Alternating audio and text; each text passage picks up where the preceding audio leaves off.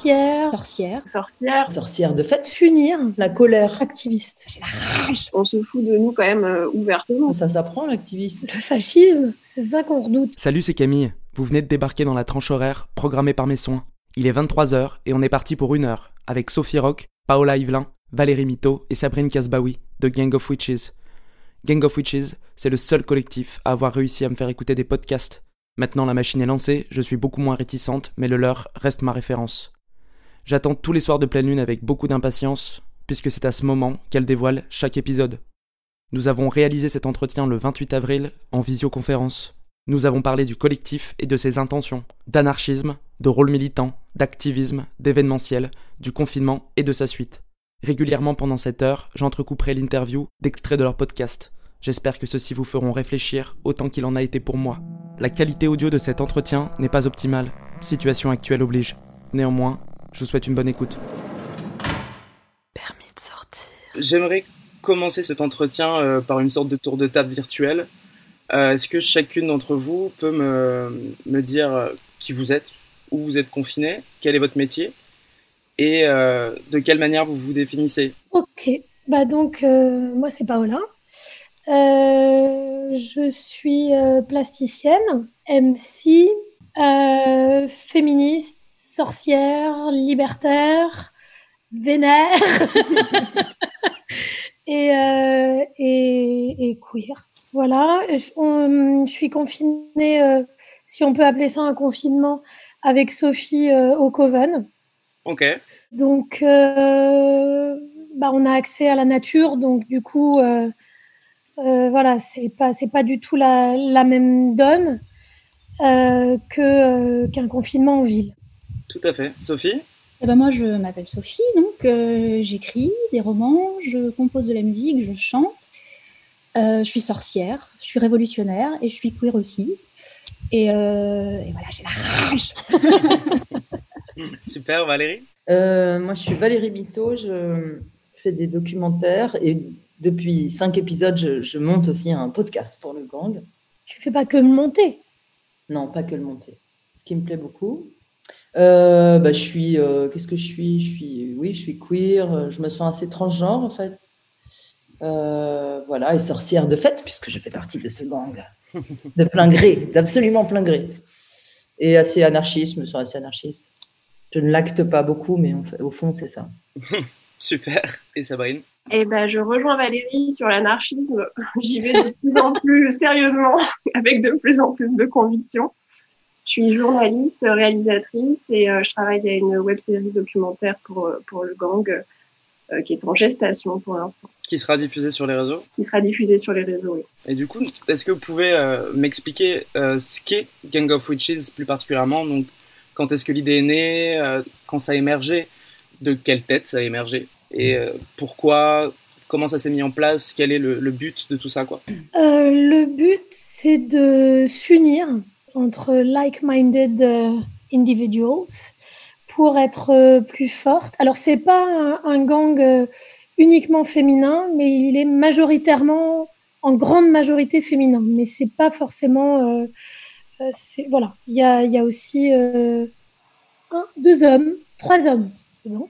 Voilà. Euh, par contre, la, la, hum, les boss sont des femmes. Ça, c'est important. Et c'est important aussi que ça soit, euh, bah, qu'on soit toujours en majorité pour une question de, d'équilibre. Donc, on existe depuis 2016.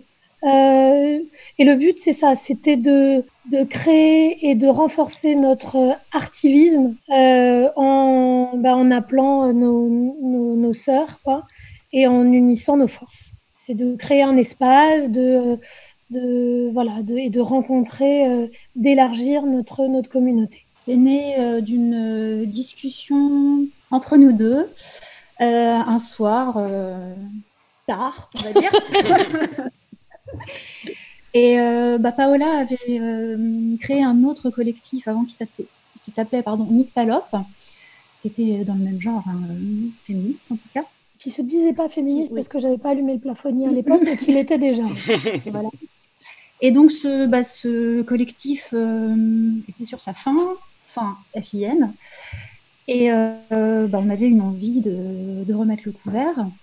Et donc, à la base, on a pensé d'abord faire un journal, et puis ça s'est transformé en livre qui regrouperait donc des artistes de toutes disciplines en résonance avec notre philosophie.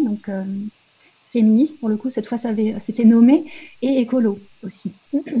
voilà. Donc, il y avait Sunny Buick aussi, la peintre et tatoueuse à la base qui était ouais, à la base du projet, quoi.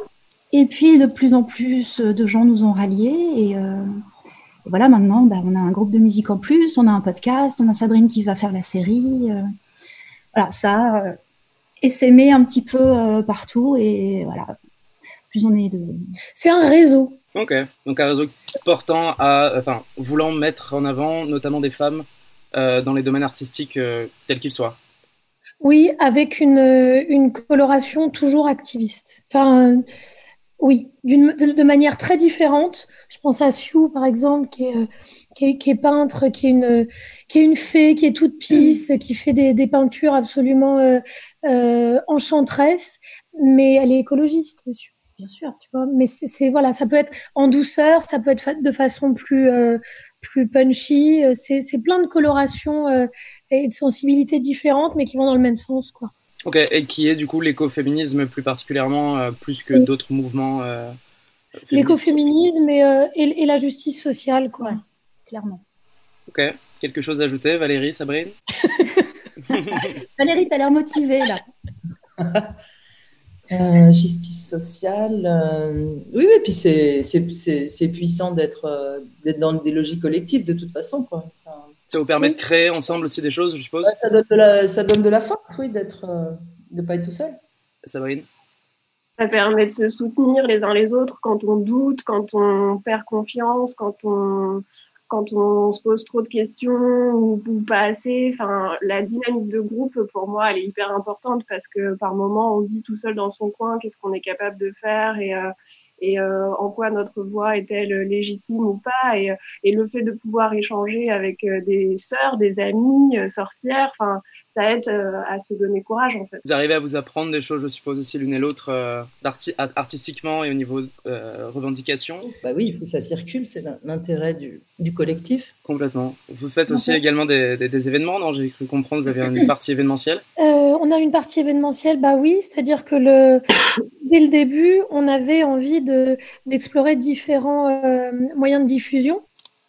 Donc, ça a commencé par le livre et un événement euh, à l'occasion du lancement du livre qui était, enfin, la première année, c'était qu'une exposition avec quelques, quelques performances, donc plutôt format galerie, deuxième année également. Et troisième année, on s'est rendu compte que nous, ce qui nous faisait kiffer, c'était l'échange avec, euh, avec le public. Donc, on a, on a viré le, le, côté exposition sur deux semaines, etc., qui impliquait aussi un coût euh, euh, qu'on avait envie de, basculer ailleurs. Et du coup, l'année dernière, on a, on a fait un festival et c'était vraiment, vraiment top. Et c'est ce qu'on ce qu'on voulait faire là cette année en juin. Et avec le, confinement, on le reporte en septembre. Alors, on va voir si c'est possible. Et, euh, et, là, on est dans la problématique de comment, avec, euh, avec ce merdier euh, phénoménal, comment on repense le contact avec, avec notre, notre public, en fait.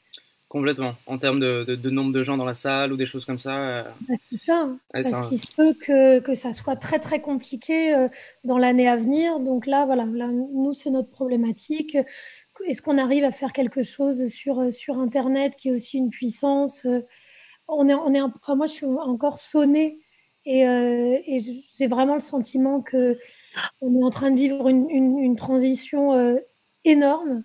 Et donc, comment, comment on prend le virage, comment on n'est pas dépossédé de notre, notre pouvoir, comment on reste proche en ne pouvant pas s'approcher physiquement. Enfin, voilà.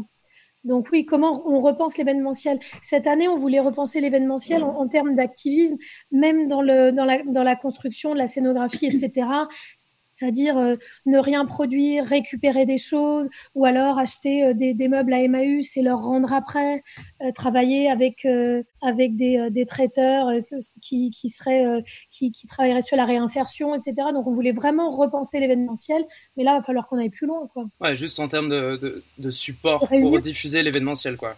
Oui, de réunion. Donc là, pour l'instant, on n'a pas de réponse. Et, voilà. On, on est là-dessus. quoi. Il y a des impératifs, euh, conséquences de ce qui se passe, euh, voilà, qui on va plus pouvoir faire. Oui, puis c'est un peu un flou artistique général de toute façon de toute la profession, tout domaine confondu, quoi. Oui. Militante, musicale, culturelle. Vous écoutez Permis de sortir.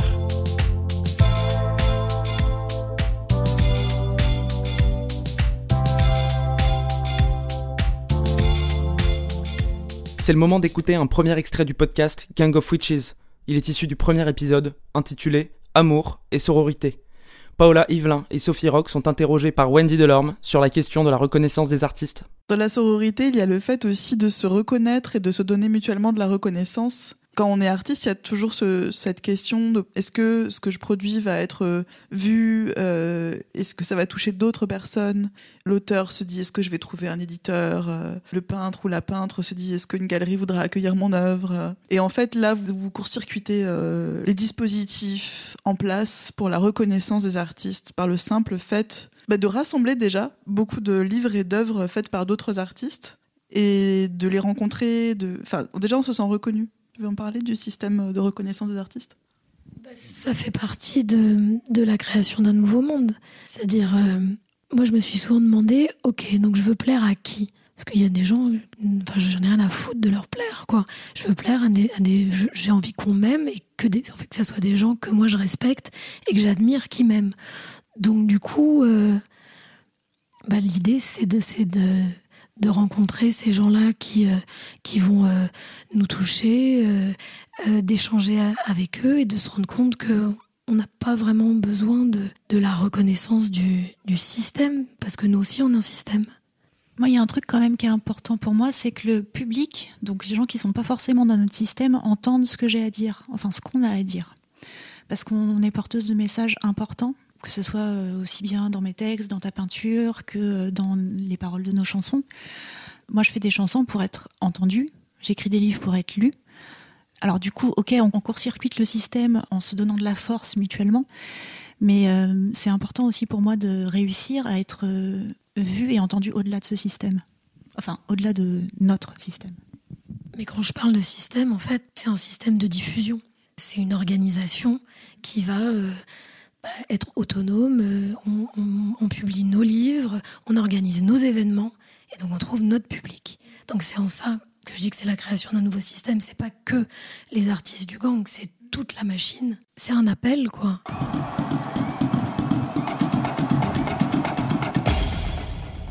Permis de sortir. On retrouve Paola Yvelin, Sophie Rock, Valérie Mito et Sabrine Kasbaoui pour la suite de notre entretien.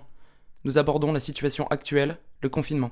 En, termes de confinement, comment ça se passe pour vous euh, Alors j'ai eu un peu la réponse pour Paula et, et, Sophie, Valérie et, et, Sabrine. Comment ça se passe? Oh, Le grand sourire de Sabrine. je sens que ça, attention, ça va taper là. Bah, nous, on est enfermés à Paris, euh, en train de devenir zinzin, quoi. En étagère. Oui, mais tu as derrière toi une étagère de livres absolument Oui. Et d'ailleurs, je me fais, je me félicite euh, jour après jour d'avoir euh, dépensé tout mon fric dans tous ces livres.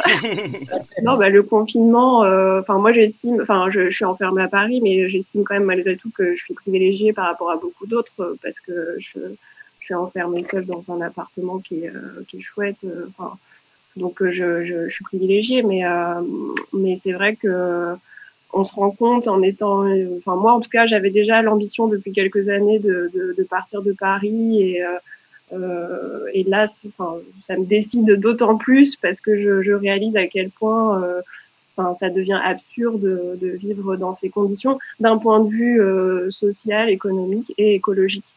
Et, euh, et donc, euh, ça me fait, euh, ça va dans le sens de ce que je pensais, mais ça, ça amplifie et rend l'urgence encore plus urgente. Valérie? Ben oui, oui, c'est sûr qu'on est. Moi aussi, je suis à Paris, on est privilégié. En même temps, on fait le très très difficile exercice de la privation de liberté, quoi.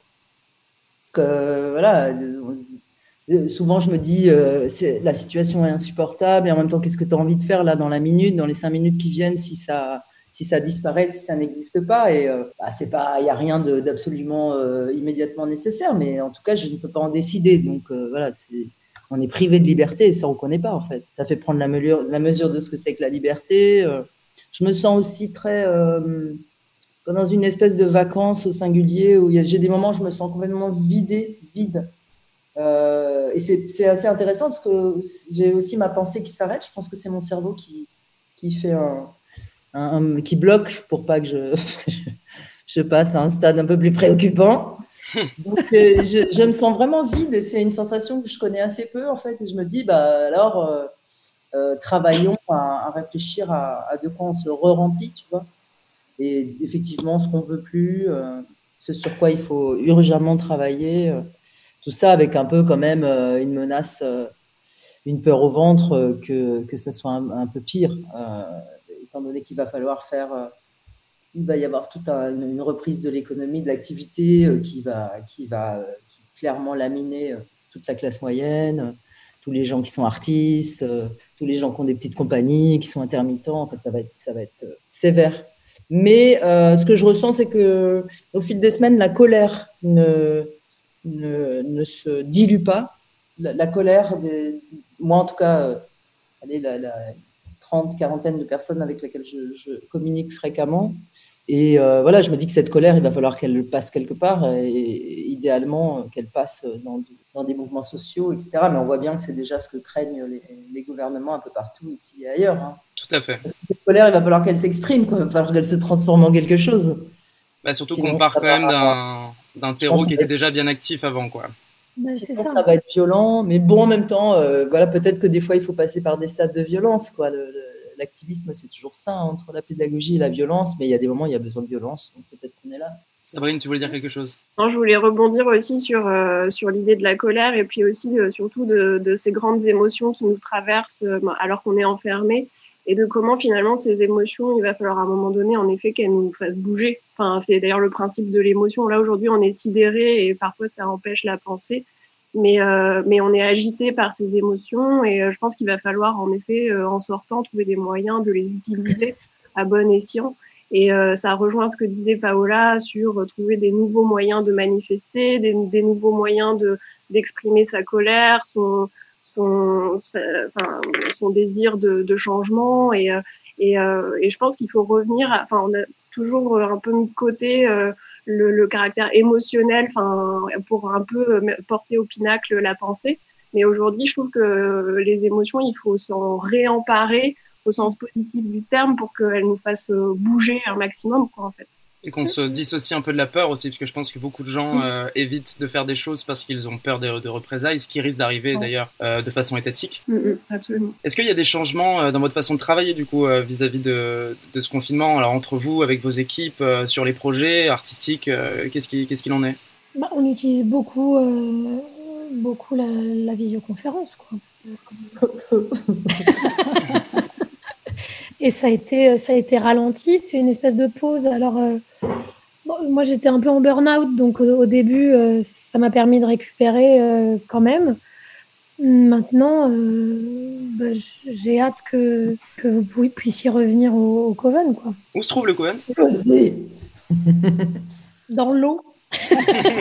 C'est un secret. En, en Méditerranée. Ok. Non, mais la crise, le mot crise, euh, je crois que les racines latines et grecques sont un peu, sont sensiblement différentes, mais il y a un aspect aussi euh, possibilité de changement. Il y a un aspect, il y a un aspect euh, voilà positif au sens moment de moment de rupture pour, pour changer à quelque chose d'idéalement mieux. Il y a ça. Hein. C'est comme le chaos. Le chaos, potentiellement, c'est aussi une force de changement. Oui, mais de toute façon, là, on peut voir qu'il y a une brèche en train de s'ouvrir. C'est on y va ou on n'y va pas. Et si on n'y va pas, on va se prendre une vague énorme d'autoritarisme, et ça se partout dans le monde, je pense. Hein. Ça, a déjà commencé. Hein. Ouais. Mais euh, moi, ce qui m'apparaît assez clair, c'est qu'il y a deux pôles. En fait, il y a le pôle virtuel où euh, effectivement le, bah, les liens à travers, euh, à travers le, le, web sont plus réguliers, plus forts et tout. Et aussi, à partir du moment où il y aura une, un assouplissement de, du confinement la nécessité d'agir au niveau local et, euh, de, de, renforcer des, des réseaux d'entraide, euh, consommation d'alimentation de, euh, locale. Pour nous, euh, euh, vraiment augmentation de, de, bah, de tout ce qu'on a planté, cultivé, etc. Ça prend quand même beaucoup de temps. donc ça, moi, ça m'apparaît très, très, très, très clair et très urgent, en fait. Et aussi, quelque chose qui nous est personnel à, à So et à moi. donc, on allait déjà vers, vers, vers une, une autonomie pas une autarcie, une autonomie et, et justement une, une, collaboration avec, avec les, les, gens de l'endroit où on se trouve. Euh, mais aussi comment on, se, on devient moins dépendant du système, notamment du système pharmaceutique. Hmm. Dans notre cas, on est, on est dépendante aux médicaments depuis euh, moins une dizaine d'années. Ouais, 15-20. Voilà. Euh, Sophie a une, une, sclérose en plaques et euh, elle est dépressive. Euh, moi, j'ai, euh, je suis dépressive et j'ai un problème de thyroïde. Et donc là, comme je suis stable depuis un moment, là, je suis en train d'essayer, grâce au microdosage de, de champignons hallucinogènes, de descendre mes antidépresseurs parce que déjà, j'avais pas méga confiance dans le système. Mais alors là, c'est vraiment, je suis arrivée au niveau, niveau mo moins 100. Donc, du coup, cette dépendance pharmacologique, mais intolérable. Donc, c'est vraiment pour moi une priorité de, tout en étant, euh, en faisant les choses très doucement, parce que sinon, ça va être la catastrophe, mais de, de réduire cette dépendance au, au système parce que bah, 80% des, des, médicaments euh, sont, sont produits euh, en Chine. Enfin, j'ai aucune confiance, quoi. Ouais, aucune C'est quand même un domaine euh, très polluant aussi. Enfin, l'industrie pharmaceutique euh, est assez dévastatrice, quoi. Comme le numérique. Enfin, aujourd'hui, euh, on, réalise qu'on peut télétravailler, qu'il se passe beaucoup de choses en visioconférence, ce qu'on est en train de faire, etc. Mais, enfin, en ce moment, mais, mais le numérique aussi, c'est très polluant ça va le devenir d'autant plus. Et euh, je rejoins Paola quand elle parle de, euh, nécessité de, revenir à des euh, systèmes locaux. Enfin, c'est une nécessité politique. Enfin, je pense qu'il faut aller davantage aussi vers un principe de régionalisme. Enfin, aujourd'hui en France, par exemple, on est dans un système politique qui est extrêmement centralisé à tout point de vue, et on voit bien, euh, on voit bien la déperdition d'énergie et la pollution que ça engendre à tout, à tous les niveaux. Et euh, donc, euh, en effet, enfin, se nourrir localement, se soigner localement, mais aussi euh, entretenir des réseaux de communication qui soient plus, qui soient davantage à échelle humaine. Je pense que c'est aussi là que la transition, elle peut se, elle peut se jouer, quoi. Juste, je voulais ajouter, c'est un peu ce qui est en train de se passer, mais par défaut. C'est-à-dire que ça fait un moment, en tout cas en France, que le pouvoir est dans un système de délégation, parce qu'ils n'ont pas de, effectivement, comme on, comme on n'a aucun moyen concret là de limiter la pandémie, euh, voilà, le, le, président, la présidence et Matignon passent leur temps à dire non, non, mais les maires, les régions vont. Nanana. Et ce qu'on voit, c'est qu'en fait, il y a des choses complètement différentes qui se passent. Tu as Estrosi, maire de Cannes, de Nice, qui, euh, qui euh, commande de son propre chef de la chloroquine euh, parce qu'il s'en est administré, que ça s'est bien passé, donc euh, il, il, en commande pour toute sa ville et tous les hôpitaux de la ville. Il, y a, il se passe des trucs comme ça où j'ai l'impression que quand même, à terme, ça va faire que les régions, effectivement, et que le pouvoir local va, va reprendre euh, vachement de... Et les régions commencent à le dire. Les régions commencent à le dire, euh, non, nous, ça va, on va pas attendre encore euh, les décisions, euh, on fait comme on pense. Donc, il est en train de se passer ça en France quand même. Mais c'est par défaut, c'est parce, parce que le le, le, le pouvoir n'a rien à proposer de, de, ni de rassurant, ni de cohérent, ni de. Donc tout le monde fait un peu ça. Puis ils n'ont pas spécialement d'informations. Hein. Je voyais euh, il n'y a pas longtemps la mise, mise côte à côte des discours euh, de, de nos chefs d'État et à côté le discours de l'OMS. Euh, tout ce qu'ils disent se retrouve complètement dénigré par l'OMS, donc c'est pas du tout ça, quoi. Donc on se retrouve un peu dans un flou artistique aussi en termes de, politique sanitaire, quoi.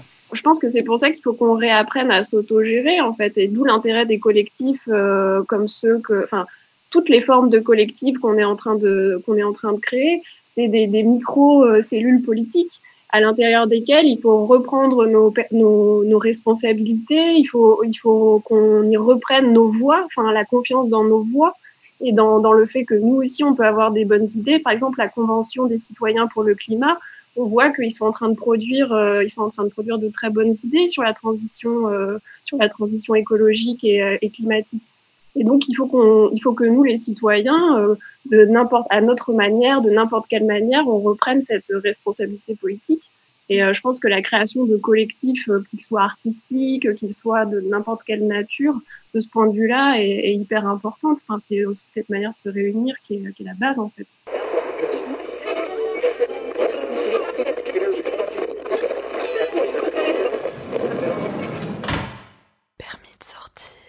Voici un autre extrait du podcast Gang of Witches. Il est issu du deuxième épisode, intitulé Chasse aux sorcières. Isabelle Sorante est interrogée par Valérie Mito et Wendy Delorme sur la question des répercussions inconscientes qu'ont eu ces chasses sur nos comportements actuels. Ce qui est vraiment incroyable dans, ce- dans ce- cet ouvrage que tu publies, c'est les parallèles que tu dresses entre l'époque des chasses aux sorcières qui a duré deux siècles et l'époque contemporaine. Et parfois, tu les dessines en creux, mais on les voit en fait. Par exemple, sur la sororité, une femme torturée, euh, on l'obligeait à dénoncer d'autres femmes de Oui. manière complètement arbitraire. Et sous la torture, une personne peut désigner sa voisine, une sœur, une cousine, une amie, une femme du village. Et du coup, c'est comme une épidémie. Euh, une femme torturée va en dénoncer d'autres, qui va en dénoncer d'autres, etc.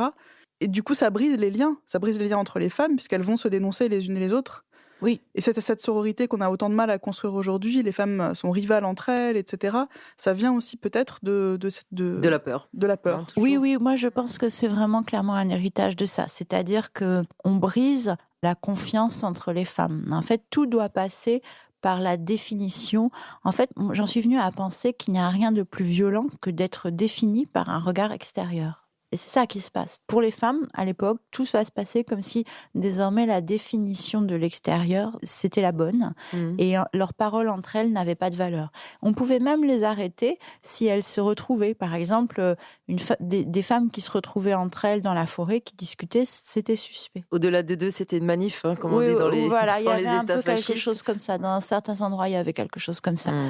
Donc la sororité fait peur. Et à juste titre d'ailleurs, parce que pour cette époque-là, à juste titre, puisque en fait c'était quand même aussi un moment où, euh, je dirais, tout un une autre façon de penser Mm. euh, a quand même été, euh, je dirais pas une façon de penser surnaturelle, mais une façon de penser où les, je dirais les paysans, les pauvres avaient leur médecin, avaient leur sainte locale, avaient leur maître spirituel. Mm. Je dirais peut-être une façon de penser plus proche de ce qu'on trouve aujourd'hui en, en Orient, dans les pays de tradition polythéiste. Mm. C'est c'est effacé à ce moment-là. C'est-à-dire que la spiritualité était euh, la chasse gardée des prêtres et la science était la chasse gardée des médecins. Et ces gens-là devaient être des hommes.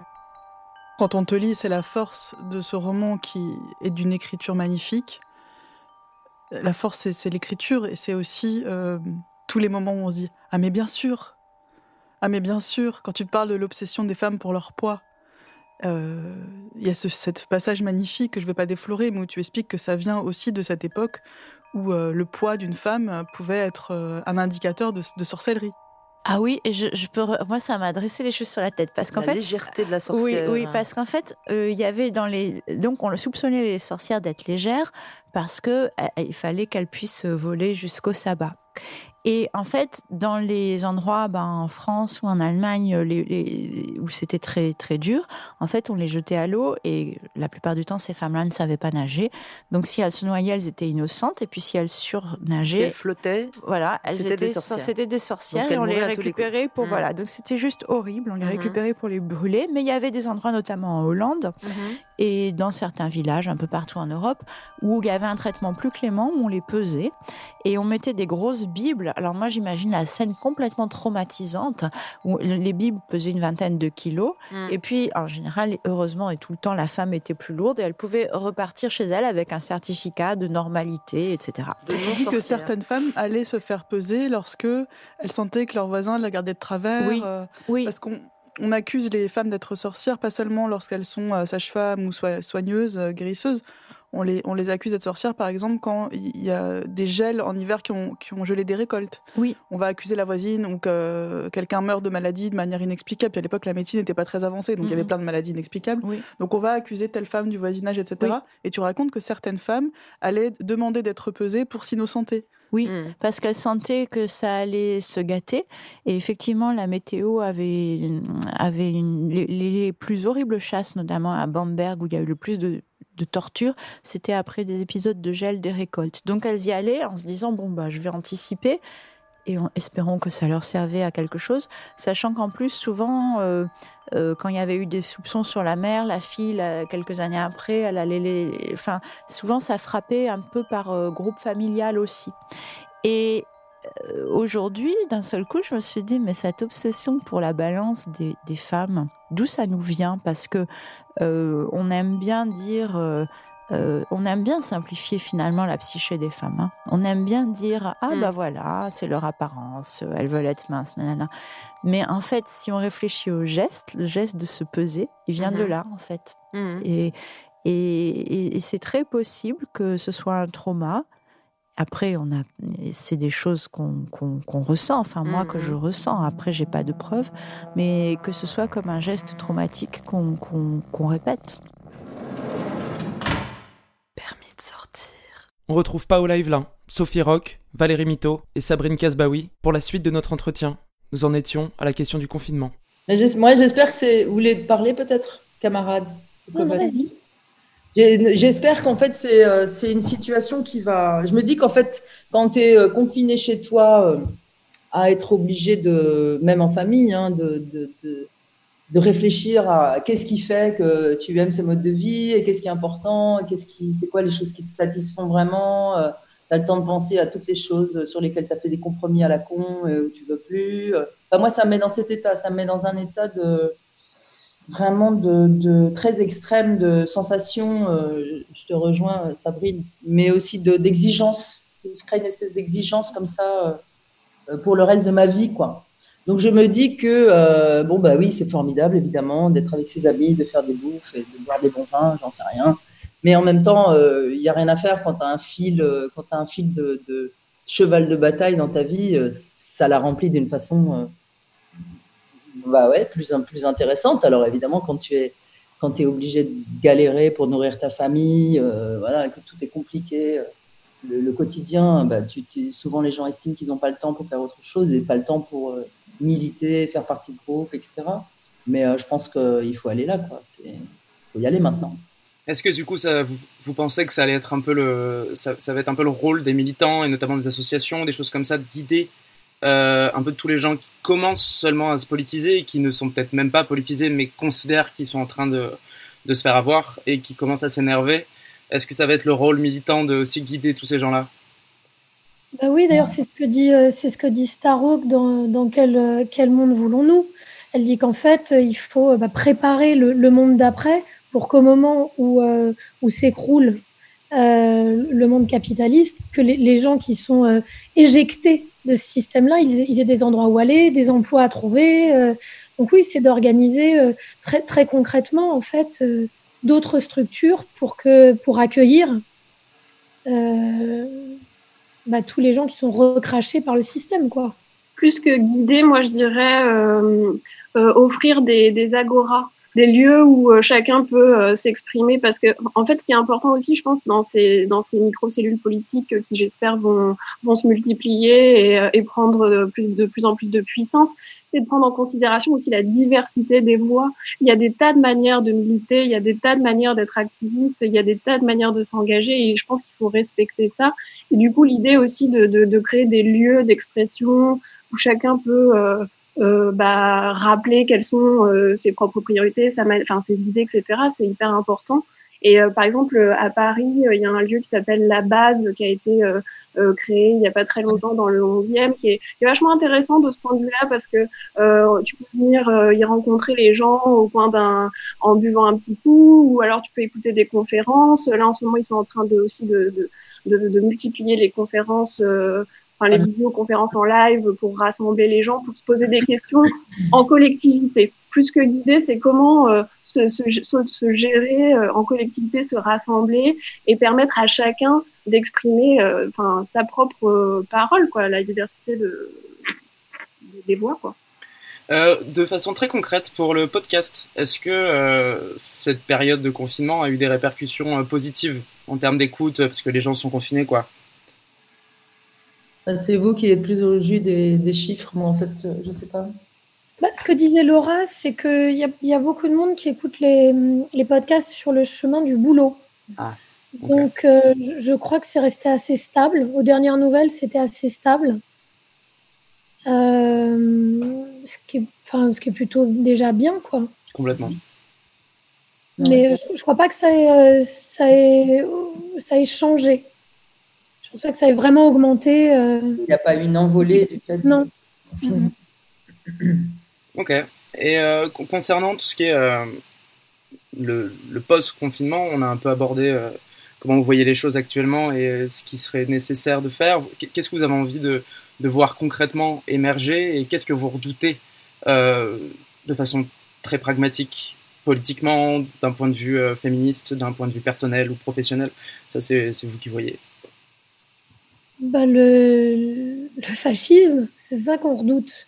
Le fascisme, la surveillance accrue, le, la, la, la, la privation de, de, liberté, que, que, ça continue en fait, que, que les États en profitent et c'est ce qu'ils sont en train de faire d'ailleurs pour, force, mm. voilà, pour, pour avoir vraiment la main mise sur, euh, sur les citoyens et puis pour, euh, pour continuer à distiller la peur. Donc le, voilà, le, moi ce que je redoute c'est ça.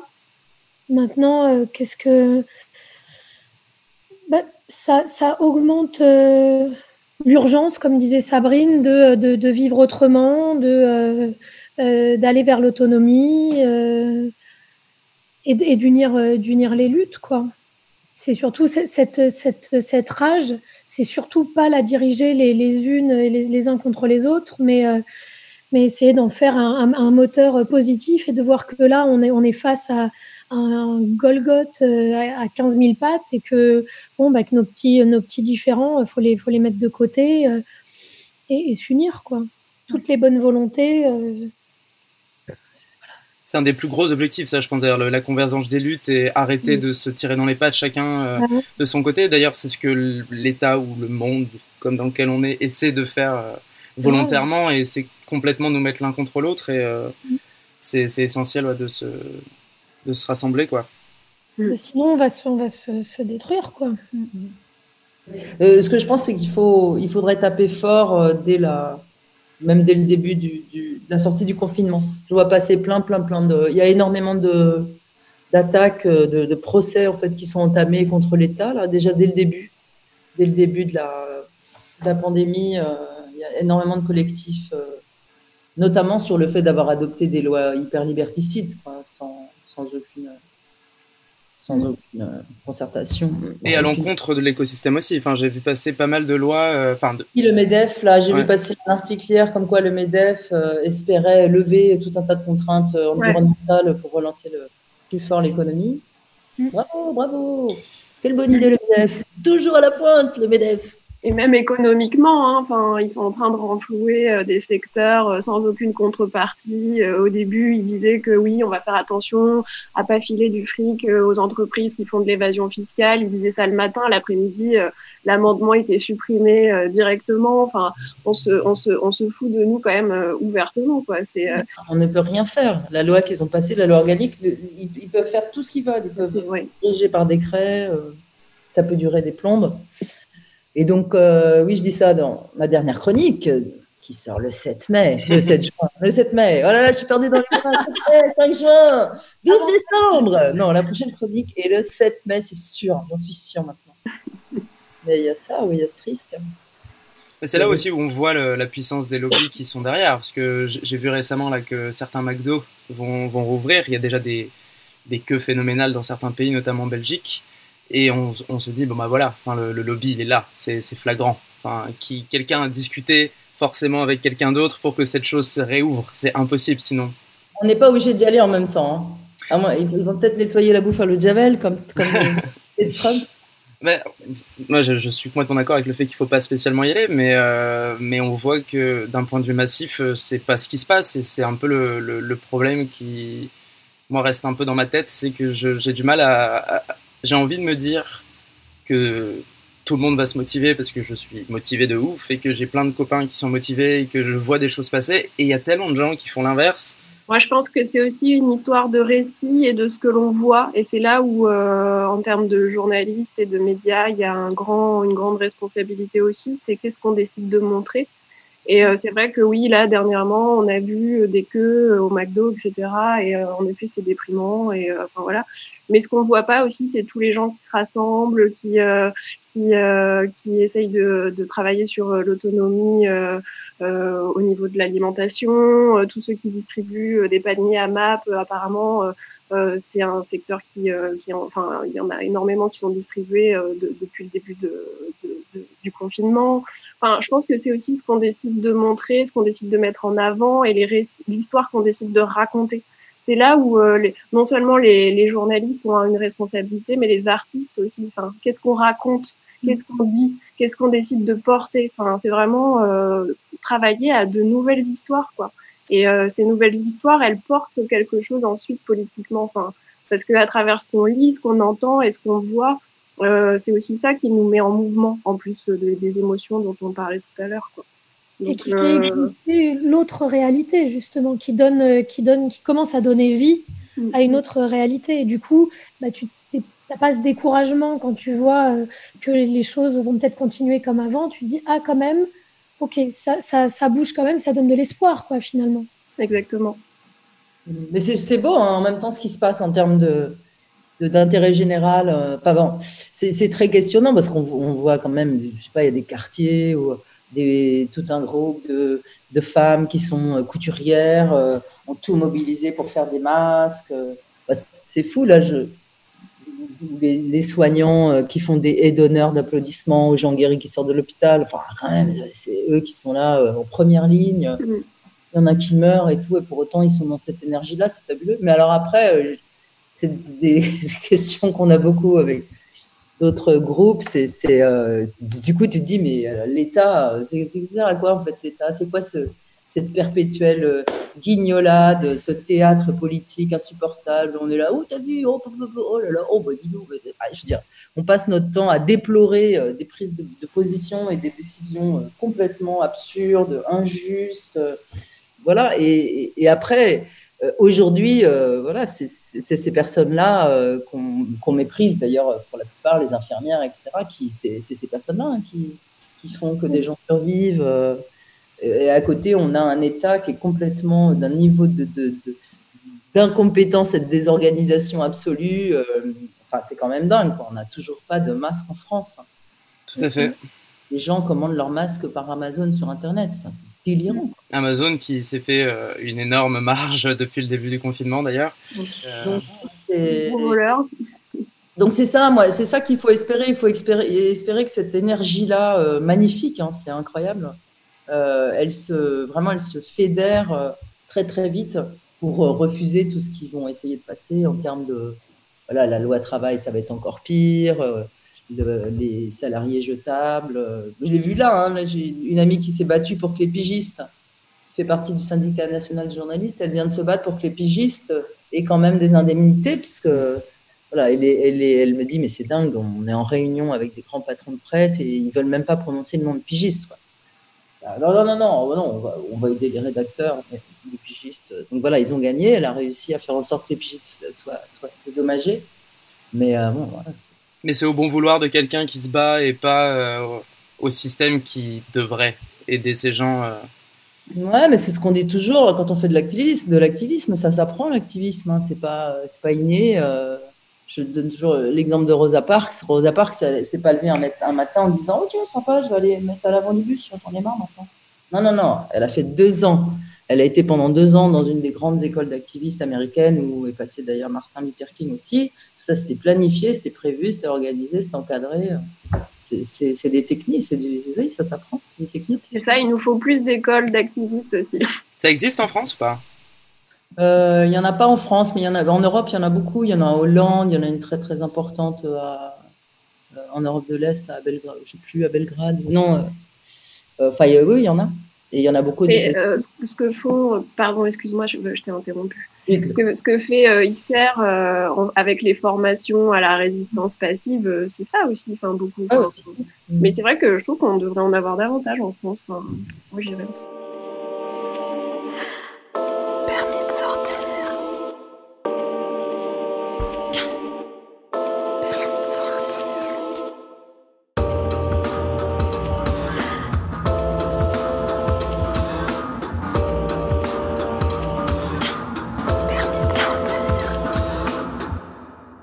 C'est le moment d'écouter un troisième extrait du podcast Gang of Witches. Il est issu du troisième épisode traitant de la race et du genre. Funmilola Fakbamila est interrogée par Valérie Mito et Wendy Delorme sur la question de sa migration familiale du Nigeria aux États-Unis, ainsi que sur sa prise de conscience de l'interconnexion entre racisme et sexisme. Le doublage est réalisé par Rebecca Chaillon. Mais je suis curieuse de savoir euh, quel était le rêve de tes parents quand ils sont arrivés aux États-Unis? Comment ils imaginaient le- leur vie en, en Californie?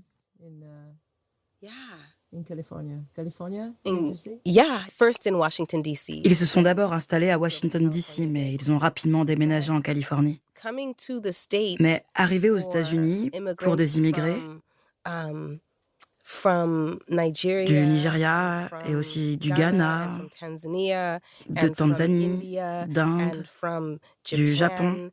When people come, 'cause there's so many first Quand les gens arrivent, car il y a tellement de personnes dites de la première génération en Amérique, quand leurs parents arrivent, la plupart du temps, ils pensent que les infrastructures dans le pays où ils ont grandi sont mauvaises. Et en fait, si la plupart des infrastructure infrastructures politiques et économiques de ces pays sont mauvaises, of those countries are flawed as an outgrowth c'est la conséquence directe de l'exploitation coloniale qui s'y est déroulée. La corruption La corruption contemporaine est également le reflet d'une longue histoire, du fait que ces nations que nous appelons pays du tiers-monde ont dû tenter de se reconstruire elles-mêmes. Après une très longue période historique où les ressources ont été importées, volées et utilisées pour le profit, essentiellement pour construire le monde occidental. Donc je dirais ceci. La so raison pour laquelle tant de gens viennent aux États-Unis et à Londres et au Royaume-Uni, c'est pour essayer d'accéder aux ressources et aux opportunités.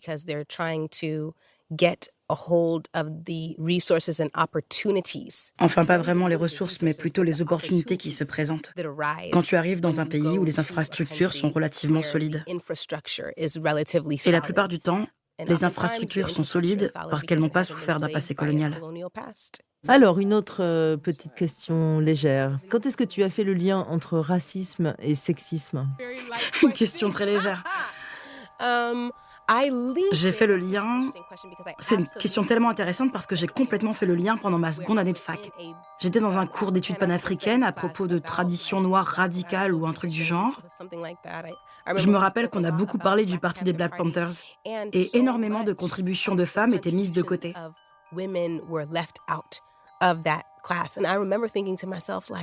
Et je me rappelle m'être dit à moi-même, je sais que des femmes noires et des femmes en général étaient bien plus impliquées que ça dans ces mouvements. C'est comme s'il y avait un vide. Et je n'avais pas réalisé cela jusqu'à ce qu'on commence à lire un texte particulier qui traitait de l'importance des femmes noires dans les mouvements de libération. Et j'ai commencé à rassembler les faits qui sont que si ce professeur en particulier ne m'avait pas révélé ces informations, ma perception aurait été que pendant les années 60 et 70, le mouvement Black Power et celui pour les droits civiques étaient animés, gérés et menés par des hommes et que les femmes étaient juste là pour les encourager, alors qu'en fait, les femmes étaient celles qui permettaient à toute cette opération de fonctionner.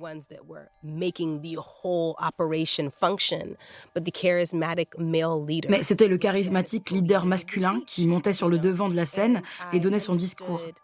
Et j'ai bien compris le lien dans le sens particulier qui est que la notion de genre est laissée en dehors du débat sur la race et que la notion de race est laissée en dehors du débat sur le genre.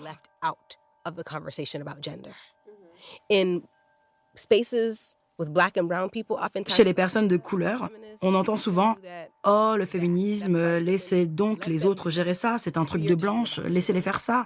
Nous, on s'occupe du racisme.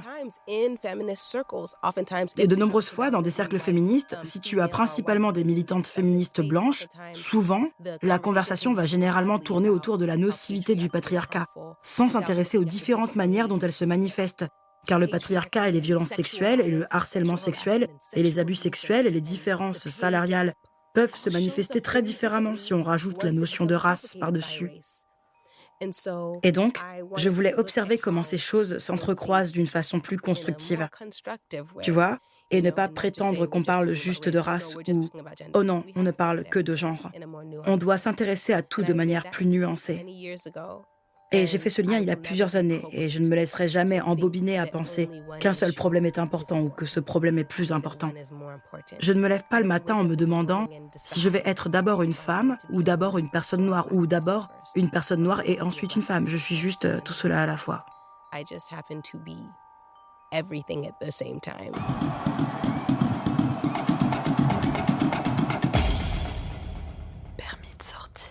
Nous retrouvons Paola Yvelin, Sophie Rock, Valérie Mito et Sabrine Kasbaoui pour la suite de notre discussion sur les écoles d'activistes et pour la conclusion de cet entretien. En France, il y aurait besoin de plus de choses hein, en termes d'éducation féministe, d'éducation sur les femmes en général, sur la race, sur les choses. Enfin, y a, on a beaucoup de retard euh, par un conservatisme euh, chronique euh, sous couvert de justice sociale et des droits de l'homme. Tiens, ça me fait penser à un truc, les camarades, on va faire ça. On va faire une école d'activistes en ligne. Mhm. Ça serait je suis en train de penser à tout un tas de réseaux de gens qui sont des, des, des, mines d'or euh, bien plus, bien plus compétents que moi. on pourrait solliciter, ça serait super. Donc un nouveau projet vient de naître grâce au confinement. en direct. Super. voilà. On, en parle après. Ouais. On parle après. Sur la deux. sur la deux. on va passer sur l'autre canal. Et ben voilà, moi j'ai fini toutes mes questions. C'était euh, super de vous avoir. C'était super J'invite tout le monde à aller voir votre, euh, votre Instagram et vous suivre parce que c'est vraiment chouette et écouter vos podcasts. Parce que c'est, moi j'ai beaucoup appris avec vos podcasts et vos invités sont absolument euh, brillantes. C'est assez cool. C'est un homme le, le, prochain podcast. Attention. tu, tu, dis ça avec un, air, mais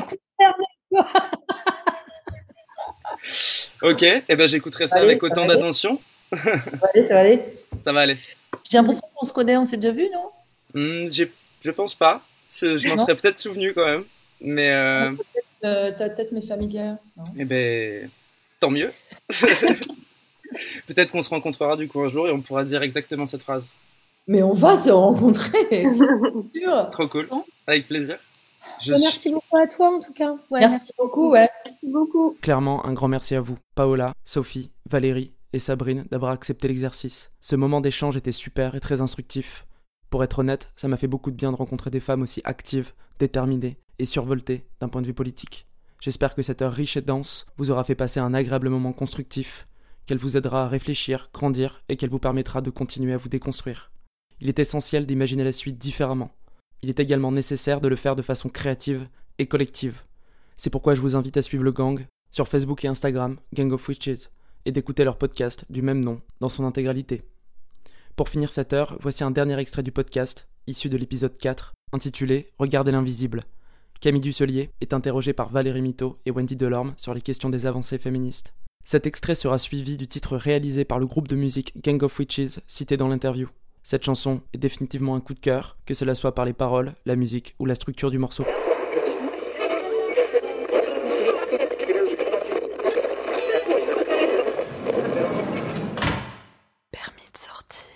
Et alors, avec tes yeux, euh, euh, quel, quel, regard tu portes sur euh, là où on en est en termes de féminisme et d'égalité Tu trouves qu'on avance Tu trouves que on continue à être dans cette logique infernale du de l'avancée, micro-avancée, backlash Parce qu'il faudrait quand même jamais que, que les femmes gagnent trop de pouvoir.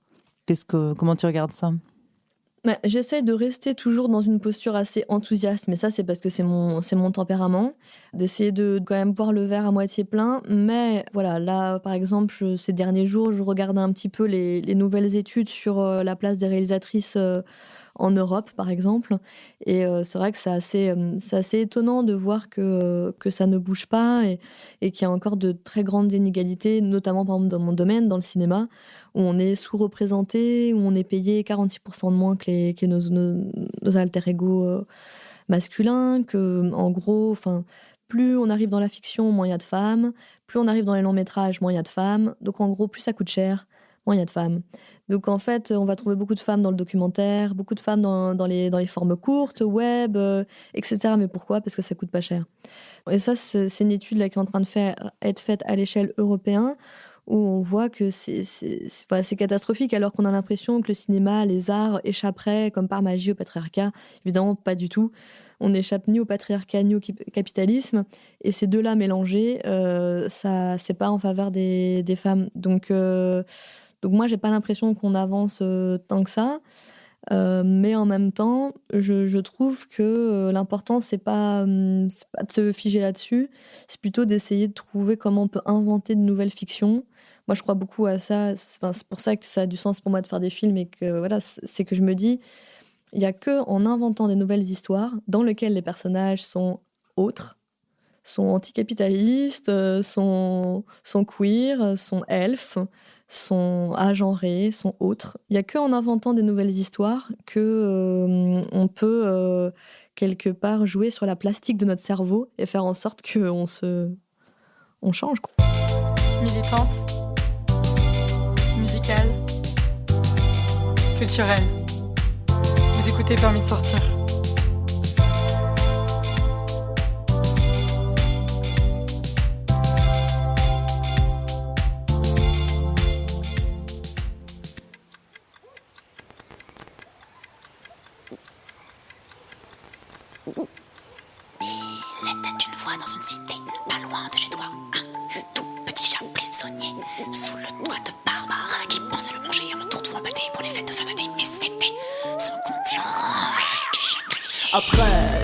Échappé à coups de griffes et de canines affûtées, l'animal épuisé arriva à l'orée d'un bois. Là, il rencontra une sorcière qui lui demanda Dis-moi, merveilleux petit chat, veux-tu que j'exauce un vœu de ton choix? Le félin, vaillamment acquiesça sa patte, sans craquer lui donna la sorcière. Claqua des doigts une formule, étrange prononça une poignée. D'armes elle brûla aussitôt. La magie opéra, abracadabra, et le chat en sorcière à son tour se changea. Si chaton, c'est moi.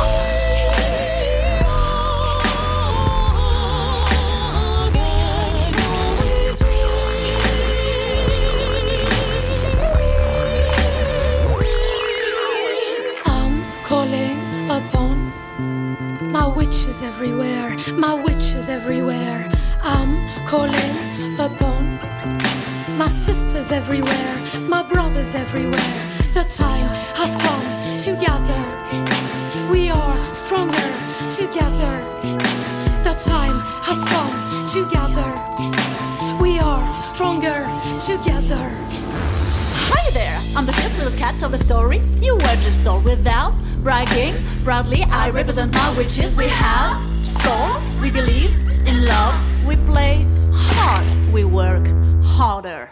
Inside the she wolf We're not afraid to jump on the ring. You better not be wrong with witch. Inside the she wolf In the clear, no faint-hearted, no fake witch, no cheat, no bitch. Inside the she wolf Protecting, supporting each other's move. Complementary, solitary is the groove. Inside the she We share energies and inspiration to step up with our separate mission.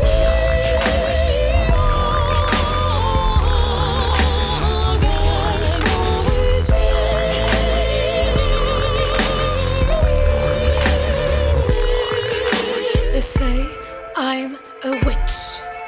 That I can cast spells, that I can chit chat with the dead. I once went underground, but it seems I was bound to come back for another round. To start again with my girls, to awaken our sight with a goal. To learn the ancient knowledge, to unite our powers, we pledge. At night, it's time for the trance. Naked, under the moon, we dance in the woods. Far from toxicity, we're one with nature, my secret fully. Taking our energy, our vow to protect Mother Earth. Everybody, everywhere, hear me. Revolution is an emergency. When we get back to creation, we go deep. We unleash magic, glitter and gold, music, words, colors, lights, sounds, and hearts. Our tools to share our vision, reveal our truth. Ask questions. More than a game, we are legion. We challenge reality and perception.